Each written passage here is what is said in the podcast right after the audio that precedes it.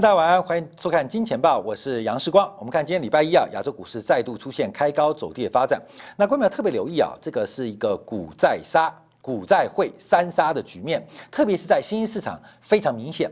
我们看今天大陆股市啊，在沪深三百作为代表的领军之下，全面的再度出现创新低的发展。不管是从白酒这些所谓的白马股，还是包括了科技股，全面的重挫。跟这个急杀啊，呃，包括大陆的债市，包括人民币汇价出现了股汇债三杀的格局，这个基本上就是一个资产端的去杠杆，资产端的去杠杆，而这个资产端去杠杆，资金会出现什么样的流向？我们特别要看到美元指数大幅度的转强，而且特别要关注的是最近日元的贬值的发展，特别的诡异跟异常。日元的大幅贬值，受到美国利差的影响啊，日美利差的影响，出现了什么样的流动性紧缩的偏好跟变化？这是官淼特别留意啊。所以，继川普逃命坡行情正式结束之后，这个不仅华尔街要收割美国散户韭菜的这个呃财富，也针对全球新市场正在进行一场收割财富的动作。所以，除了美国之外，几乎全球市场都出现了股汇债三杀的格局，这明显从资产端的收缩来获取巨大的金融财富跟利润。好，我们持续关注的是美国国债的一个市场发展。这个美国国债的一个收益率在礼拜五再度创下新高，来到了百分之一点六二二，在。去年的时候，我们不断关注的是百分之零点九四。建报持续关注债券市场的变化，零点九四在三度挑战失败之后，第四度突破。在那时候啊，股市不以为意啊，认为这个百分之一呃会利手，要突破百分之一很困难。好，百分之一啊迅速突破之后，百分之一点二五是一个天线天花板。百分之一点二、一点二五，一点防守都没有，就直接来到百分之一点三、一点四，来到一点五。又有人讲百分之一点七五是这一波利率的天花板，到现在都不敢说了，说甚至百分之二、百分之二点一、百分之二点五。整个核心的局面，大家要特别掌握。从我们过去礼拜四、礼拜五啊，在今天部分，我们特别抓出直利率为什么会大幅走阳，跟 Tips 抗通膨债券。的发行量跟需求量直接有关。透过一个微型的啊，相对于也不是微型啊，因为它发行量也超过呃一兆以上。透过单一资产价格的调整，改变了全球财富的分配啊。所以我们在礼拜四、礼拜五在经典部分花了两集的时间来解读抗通货膨胀债券它的价格跟它的利率到底发生什么样变化。透过抗通膨债券利率的变化，影响了全球资产价格的定价啊，这个股会在三杀啊，这个其来有致。好，美国国债利率再度失控啊，这个不要失控，这基本上失控就是你没有预期到就要失控。那基本上我认为可控啊，可控，因为完全在预期之中。所以这利率不断走高，使得全球的资产价格无风险利率水平大幅度的攀高，而无风险利率的攀高也会使得很多固定资产的未来现金流，它在计算过程当中出现。非常明显的折价，今天的一百块跟明天的一百块到底差别在哪边？差别在利率。所以今天一百块在零利率的格局当中，明年的一百块、明天的一百块也是一样，它是个等值的变化。所以，我们对一家股票企业的估值，可以很简单的在零利率的基础当中，把每一期可能是每一年的现金流量。轻易的用加法做计算，所以很多个股啊，两百块、三百块、六百块，你可以把未来现金流只要掌握住，基本上可以轻易的来进行累加，就成为现在的估值。可是当利率走高，也就是折现率攀升的时候，今天的一百块跟明天的一百块不等值，尤其利率攀高的时候，我们就以利率百分之十为例，明年的一百块。到现在做折现只等于九十一块，为什么？因为有利率嘛，所以现在九十一块，我们存在银行存一年存十 percent，明年就变一百块了嘛。所以把明年的一百块用现值做计算，剩下九十一块。那假如你把后年的一百块再折现，那再打九折，可能就八十二块。你把五年后、七年后的一百块折现，可能变成两块、三块。好，我们提到了股票估值，就是把现金流量、把未来所有现金流量进行累加，这是最基础的一种资产的价格的计算方式，就是资产价格的定价模式啊。所以折现率越高，未来的现金流就越来越不值钱。未来的现金流会通过折现率，也就是利率的关系，会越来越贬值。所以股票为什么会被利率影响？观众朋友，就这个原因。那为什么科技股、为什么成长股对利率那么敏感？你不要跟我讲你增长两成三成，你增长两成三成是你的期待，是大家的预期。可是就算你成长两成三成，你也会被折现率给吃掉。光明懂意思了吗？就是折现率跟成长率在竞赛，折现率越高。那你竞争的关系，你成长率就被吃掉。好，我们再讲简单例子，高利贷，高利贷。那为什么高利贷很恐怖？就是就算你借了一款钱来做生意，我们叫高利贷，就算你再会赚，可是你比不过吃人坑人的高利贷的利率。所以高利贷的利率越滚越大，那是负债规模。你资产的成长率就算再快，可能也很难应付你的负债端的。资金成本，所以利率就是折现率概念。所以为什么成长股、科技股那么容易受到利率走阳的抽级影响啊？这是第一个，我们单一因子分析哦，多因子分析，还有包括利率走高会使得长期经济成长会放缓，因为资金的机会成本。等等的因素都可能会滞后，所以利率走高，我们从单一因子做观察，它直接影响到所有公司的现金流。我们以台积电为例，每年 EPS 三十块钱，我们可以轻易计算，帮助当做一个永不到期的一个债券商品啊，债券永不到期嘛，因为它是股票嘛，呃，基本上你除了卖掉，你也不能跟台积电的公司做赎回，当然库藏股例外。所以我们可以简单把台积电未来的现金流每年三十块，每年三十块，啊，我们估计二十年，估计三十年，估计四十年，把三十块乘以四十年就是值一千两百块。现在六百块买便不便宜？当然便宜，因为它值一千两百块。好，现在两个问题来了。第一个，全世界都在积极扩展半导体制程，所以未来还能赚三十块吗？第一个不确定性。第二个，现在的三十块，明天三十块，后天的三十块，就算赚得到。因为折现率的关系变小了，所以我们想三十块乘以四十年啊，最简单的算法，台积电值一千两百块，六百块买便宜了，太便宜了。可是折现率一下去之后，就发现你不能简单把每年赚三十块乘以四十年啊，各位你懂意思了吗？所以我们从这个举例啊，让大家了解到为什么像美国国债代表的无风险利率不断的走高，它影响了全球股票。或是现金流的现值，现值就是现在的估值，现值。那成长股特别受到影响，跟大家做报告。那这个利率还在走高，所以我们看到最新观察啊，根据美国商品期货交易委员会 CFTC 的最新数据啊，那包括了专业经理人，包括了投机交易者，那目前不仅没有逢低买进债券，更在这边。疯狂的进行加空动作，那这叫疯狂是对的吗？当然对，因为正在出现非常明显的债券利率的底部突破。我们知道啊，这个债券利率长期走低，那目前的大底已经建成做突破，所以一个理性的投资人，不管你从形态学，不管从技术面，还是从宏观面观察，利率就是要走升，所以做多利率，做空债券。这是一个非常合理不过，而且具有科学、带有理性的操作。那现在大家可以发现啊，利率做突破，就跟黄金突破一千二、突破一千三、突破一千四一样。你现在不追多利率，那你要怎么做？那如何追多利率？就是放空债券啊，债券的价格。它的价值跟殖利率是反向关系，所以我们看到，呃，在上一周啊，这个美国国债收益率快速的走高，可是我们看到空单是积极的进行加码跟追价动作，是加码吗？是追价吗？我们看这张图啊，跟大家做关注啊，一个白色线是十年期收益率收益率的一个表现啊。当然，我们看目前是快速走高，已经来到一点六二了，从之前的百分之零点五不到，呃，这个快速拉到一点六以上。那另外一个是进步位，那非商业的净头寸才刚刚翻空，看没有？这不叫加码，这是低坡的人可能叫做获利，叫做停利啊，你不可能卖最高嘛。也通常不容易买最低，可是在这边做突破，就有大量的债券的交易商在这边做长期债券的提利。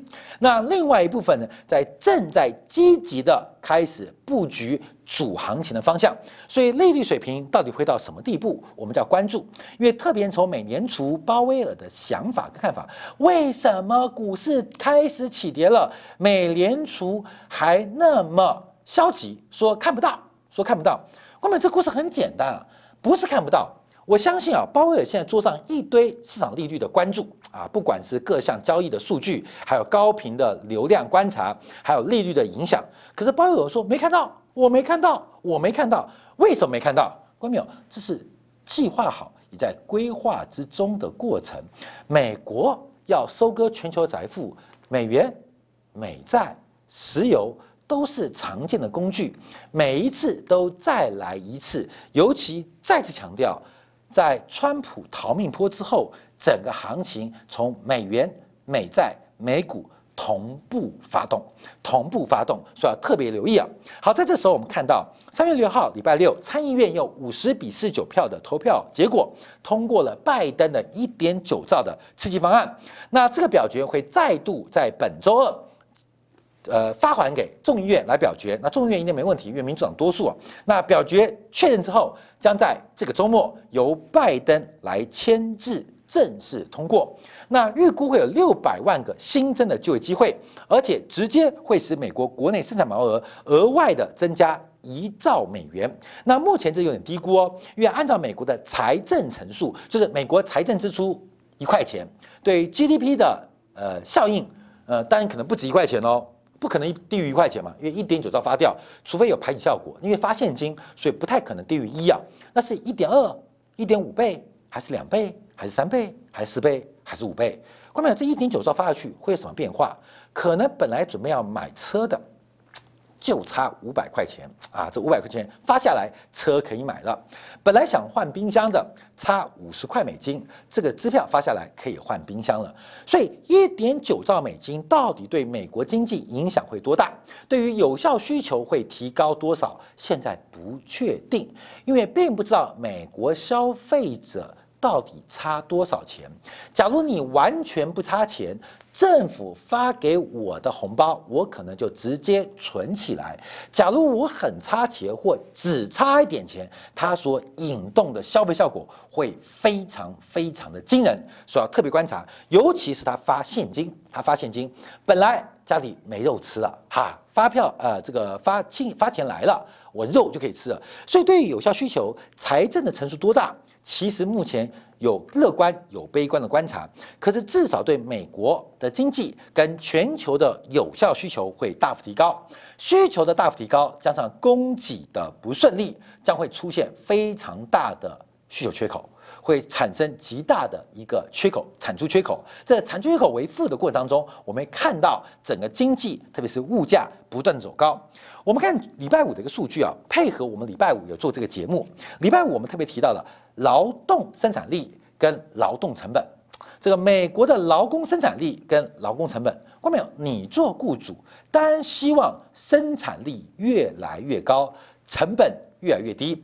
让我想起啊，以前这个 DHL 啊，美国这个洋基通运啊，就 DHL 做快递的嘛，他讲请一个人给两份薪水做三份工作，请一个人给两份薪水。但是做三份工作，对老板来讲，我可以负担更高的劳动成本，可是我需要更高的劳动生产力，这是美式文化。但礼拜五我们在节目当中提到的一个讯息是，美国的劳动成本在二零二零年大幅走高，可是美国的劳动生产力却越来越低，也就是请一个人。你不仅要付他两份薪水，可能他只做一点五份的工作，所以雇主在这边会面临着极大的成本压力。一个是不做了，一个就是转嫁到市场，形成了物价走高、通货膨胀。那在礼拜五啊，美国劳工部统计局公布的另外一个资料，就是美国新增的非农的就业机会增加了三十七点九万人，比原来预期增加了十三点三万人，哦，翻了将近有三倍之多，而且大幅。啊，大幅优于前周的数字，而前周的数字也同步上修。美国的失业率目前重新降回到六点二的水平，六点二的水平。那平均的工时维持不变，可是工资却越走越高。我们看到美国目前出现了一个非常重要的停滞性通膨的发展。从礼拜五劳动生产率跟劳动成本，从礼拜五最新的。另外一个就业机会报告也看到，这个工时没有增强，可是工资走高。光明懂什么？员工上班的时间没有变长，可是员工的薪资每小的薪每小薪资却不断的走高，这再度借到美国停滞性通膨的一个迹象跟讯号，这是非常非常明显的。所以，我们再往下做观察啊，在开始收割财富。华尔街收割财富是不分美国人或非美国人的，只分有钱的阶级跟贫穷阶级。在保守主义当中，贫穷是一种罪恶；在传统的新教徒观察中，贫穷是上帝给的一种惩罚。那我们今天的专题本来要做的是贫穷跟智商的正相关关系，所以越贫穷人他越笨，越笨的人越贫穷，这很直观的。可是到底笨？不笨，你用 I Q 测得出来吗？还是要从收看金钱报做判断？这个很清楚啊。所以我们看到，从债市、从股市到汇市，其实除了美国之外，我们看到股汇债三杀，不仅是中国，包括了日本，包括了德国。现在全球除美国之外，不仅股市跌，不仅债市跌，还包括了汇市跌，叫股汇债三杀。而股汇债三杀基本上。对债权人不利，因为整个资产负债表同步在收缩。股汇债，你是呃发行股票吗？你不可能嘛，你是小散，你是买股票的人。你是发行债券吗？当然不是，我是存钱人。你是呃汇率的拥有者吗？当然不是，我们是本国货币的持有者，没有办法。所以股汇债三杀，对我们一般老百姓来讲，就是资产负债表资产端的收缩，资产端的崩溃。谁负债？全世界你不知道，全世界最会借钱的是谁？美国人。全世界发行美元流通的在哪边？是美美国人。所以一边是债权人收缩，一边是债务人的收缩。一个是你有钱人的钱越来越薄，一个是负债越来越小。所以我们看到这个股汇在三杀的局面，不仅在中国，不仅在德国，不仅在日本，在美国内部也出现。华尔街割韭菜是没有所谓什么呃 American again 啊，Great again，没有啊，美国散户照样割韭菜。所以我们看到，在过去一段时间，疯狂的抄底出现了，谁抄底？谁抄底？散户抄底，散户抄底。我们看到这个震荡，这个拉回，到底叫拉回还叫起跌？就看筹码变化嘛，筹码是从强手换弱手，还是弱手换强手？我们看到，从过去十六周流入市场股市，竟然创上史上最高的纪录。而上周在美股大跌之之下，仍然还有两百多亿美金疯狂的往股市做转移。你认为有钱人是看股价，还是关心它的利率跟资金成本？根本答案就出来了。所以这个修正跟这个下跌。它可能叫起跌，而不叫修正，因为筹码正在从强手往弱手来进行转变。像这个知名的美国这个呃，过去这两年很红的木头姐啊，那个大型基金不断的摸底特斯拉，就继续摸，继续摸啊，从九百块已经跌到五百块，还不断的做加码，这就看到了这散户最终的一个结局跟变化。所以，我们看这边啊，这个市场上的疯狂要值得做个留意。但我们今天要特别关注的是美元指数啊，因为美元指数目前的底部形态已经越来越清楚、越来越牢固了。这个一个是从周线等级，一个从日线等级。但日线等级我们追踪过很多次，很明显的形成了两次的破底翻的变化。那这个破底翻又形成了一个颈线的成型，而头肩底而已经完成。从周线做观察，它没有跌破上一次的这个低点，就是二零一八年年初的低点。因为这个低点在跌破，美元的大头就完成了，美元的亡国坡就出现了啊！我讲说，美元美国一定会完蛋。但应该没那么快，所以在没有那么快之际，美元真的做转强了。在礼拜五的时候，美元指数已经来了九十二点二，创下了近一季以来的新高格局。那它是起涨吗？看到没有？美元会不会跟二零一八年一样，在这边？看到没有？会不会在这边？当时也在九十附近做突破哦，最后涨到一百零三，涨一百零三。记住哦，外汇的杠杆最起码五十倍。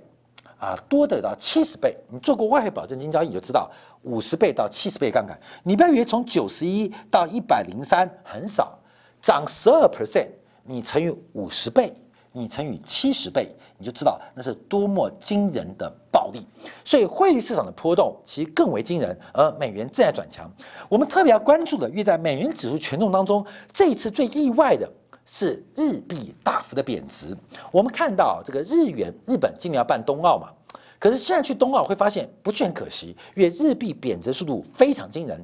从今年年初，日元对美元还是一百零二块，到今天到上礼拜为止啊，礼拜为止已经来到一百零八块，所以才一季不到的时间，严格来讲两个月时间，日币贬掉了将近百分之六，两个月时间贬掉百分之六。这个贬值速度堪称可以跟委内瑞拉、新巴威来做比较。日本怎么了？日元怎么会贬值成这个状况？短短的两个月，两个月的时间，严格来讲两个月不到，贬掉了将近百分之六。按照这个速度，两个月贬百分之六，再两个月再贬百分之六。可能到年底，日本人就变穷了，你知道吗？亚洲最穷国家变日本啊！当然这种可能性极小。可是日元的贬值是一个非常诡异的态势。我们这边也画了一个周线啊，这个周线从两千一八年做观察，似乎也正在突破一个下降轨道，突破一个下降轨道。所以我们就要关注，到底什么样原因诱发日元的巨变，日元的重贬。我们现在啊，从各方消息来关注，只能从日本跟美国的利差来做一个关注，因为呃，这个呃，美国的利差不断，利率不断走高，而日本的利率相对也走高，但没那么激烈，使得日本跟美国、美国跟日本的利差在不断扩大。我们这边提供的是美国十年期国债跟日本十年期国债的相关的利差。关系啊，目前差距啊，到今天为止最高已来到百分之一点四八九。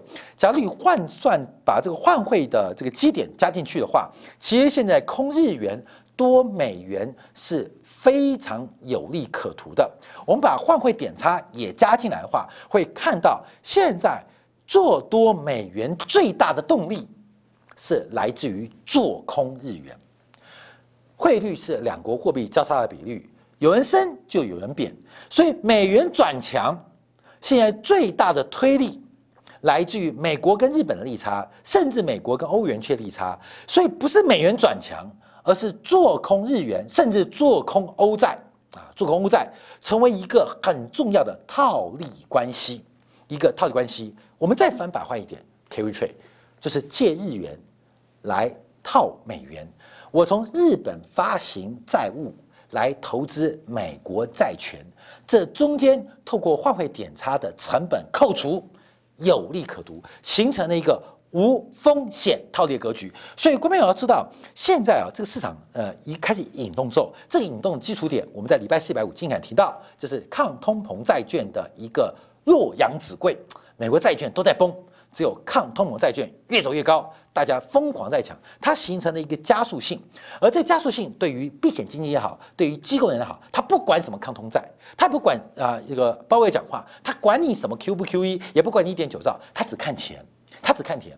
现在对于交易员的讯号，很多宏观讯息先丢在一边，先赶快赶快空日元或空日债，呃多日债，然后进行多美元。空美债的套利关系形成了一个无风险套利的环境，而这无风险套利环境意外使得全球的流动性出现了巨大的反转，而这种流动性反转面对交易员背后的黑手这个目标，收割全球财富，把全球的美元带回华尔街，不是给华尔街哦，是带给华尔街的有钱人，带给华尔街的金主。所以我们特别关注啊，在全球这个股会在三煞股当中，我们要特别留意。而今年的重头好戏，债务危机会不会从美国发生？这故事我们还要继续看下去。好，非常感谢大家收看，明天同一时间晚上八点，杨世光证券报与您再会。